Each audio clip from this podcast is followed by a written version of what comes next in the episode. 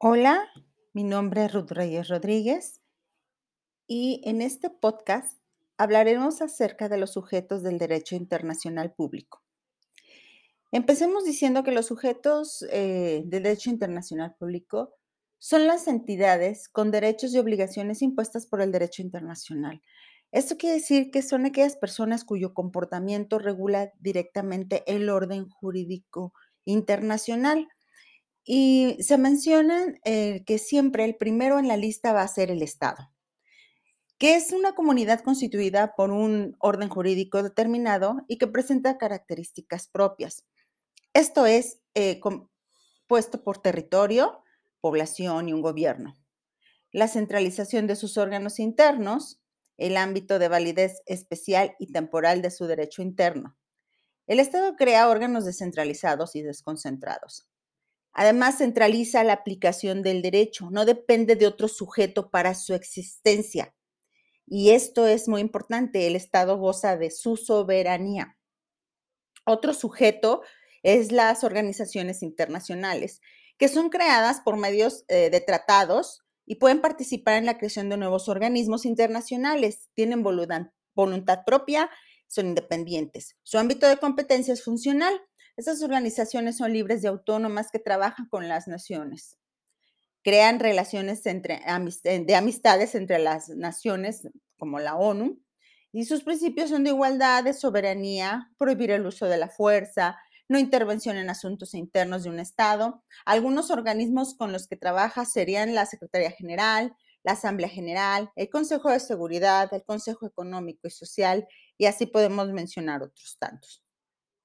Otro sujeto que, se, que, aparece también entre los sujetos de, entre los sujetos de, de mm, derecho internacional público son aquellas que se, que se nombran como el Vaticano y la Iglesia Católica, que este es un órgano regular del gobierno que representa a la Iglesia en el plano internacional, realiza tratados internacionales llamados concordatos.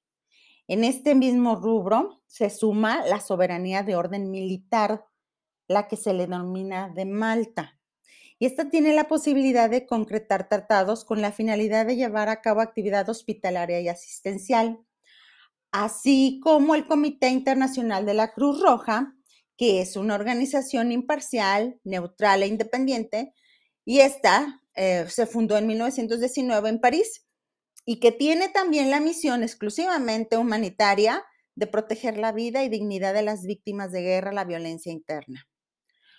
Otra, otros sujetos es la comunidad beligerante, que consiste en reconocer a un grupo sublevado a un estatus jurídico internacional para que una comunidad beligerante sea reconocida como sujeto de derecho internacional público, de acuerdo a las normas internacionales, debe reunir algunos requisitos como son que el movimiento beligerante revista importancia y continuidad, que deba tratarse de un movimiento auténticamente racional, no admitiéndose injerencia extranjera, el levantamiento de los beligerantes debe estar regido por las normas y costumbres de guerra, respetándose el derecho humanitario de la Convención de Ginebra, entre otros requisitos. Y también, por último, se nombra al eh, individuo como sujeto de derecho internacional. Eh, es en el ámbito de los derechos humanos y en el del derecho humano internacional donde el individuo encuentra el sustento para su subjetividad internacional. Este sujeto de derecho carece de capacidades para celebrar tratados y no tiene legitimación para acudir ante los tribunales internacionales para hacer valer sus prerrogativas. También sus derechos se contemplan expresamente en los derechos humanos. Su personalidad jurídica surge cuando un tratado internacional le atribuye al individuo hacer valer sus derechos por sí mismos. Luego entonces, viendo, eh, viendo los, los, distintos sujetos de, de las entidades con derechos y obligaciones de derecho internacional, podemos decir, vamos a describir sus características de estos sujetos de derecho. Eh, una es que la soberanía para el actuar de los estados como sujetos del derecho internacional público toda vez que para los organismos internacionales y de otros sujetos con personalidad jurídica internacional no existe ese carácter. Por lo tanto, su proceder dentro de la comunidad internacional será diferente al de los estados soberanos. La segunda característica puede ser que el Estado tiene la capacidad de perseguir por sí solo los fines que le son propios. Son más que una asociación humana con fines particulares. Otra característica de los sujetos es que tienen la capacidad de sobrevivir a cambios políticos, golpes de Estado, revoluciones, sin importar que se modifique su forma de gobierno. Otra nuevamente dice que es el Estado tiene la capacidad de elegir su forma de gobierno sin intervención o injerencia de terceros estados en los asuntos internos. Asimismo, el Estado tiene la facultad de decidir su política exterior de forma autónoma, sin estar sometido a la voluntad de terceros estados. Y se reconoce el principio de efectividad cuando el Estado impone el ordenamiento jurídico efectivo para ser acatado y en caso de infringirse debe ser sancionado. Entonces, eh, continuando con este orden de ideas, podemos decir que los estados deben de poseer órganos de representación hacia el exterior para dirigir las relaciones internacionales del estado que representan, conforme a los principios del derecho internacional público. Asimismo, disponen de un territorio que sirve para hacer que, eh, efectiva la imposición de un ordenamiento jurídico dentro de un ámbito especial. También deben de tener deberes para con la comunidad internacional y cualquier conducta distinta genera responsabilidad exigible por esa comunidad. Deben de tener la capacidad para reclamar legalmente sus derechos y no solo gozarlos. Asimismo, deben de poseer capacidad de establecer relaciones contractuales o de cualquier otra naturaleza legal con otros sujetos reconocidos por el derecho internacional. Ahora bien, veamos algunas de sus diferencias eh, entre los sujetos de, mm, derechos. Dice que eh, las diferencias son los tipos de sujetos. Unos son los típicos, que es el Estado, que tiene una población que se encuentra sometida a su autoridad fundamental, un territorio en el cual se encuentra establecido y dentro del cual se encuentra, se encuentra constituida su población y el ámbito en el cual ejerce su soberanía. En tanto que los sujetos ahora atípicos son organismos permanentes creados mediante el acuerdo de voluntades de derecho internacional público entre dos o más estados para la consecución de un objetivo común permitido por el derecho internacional público.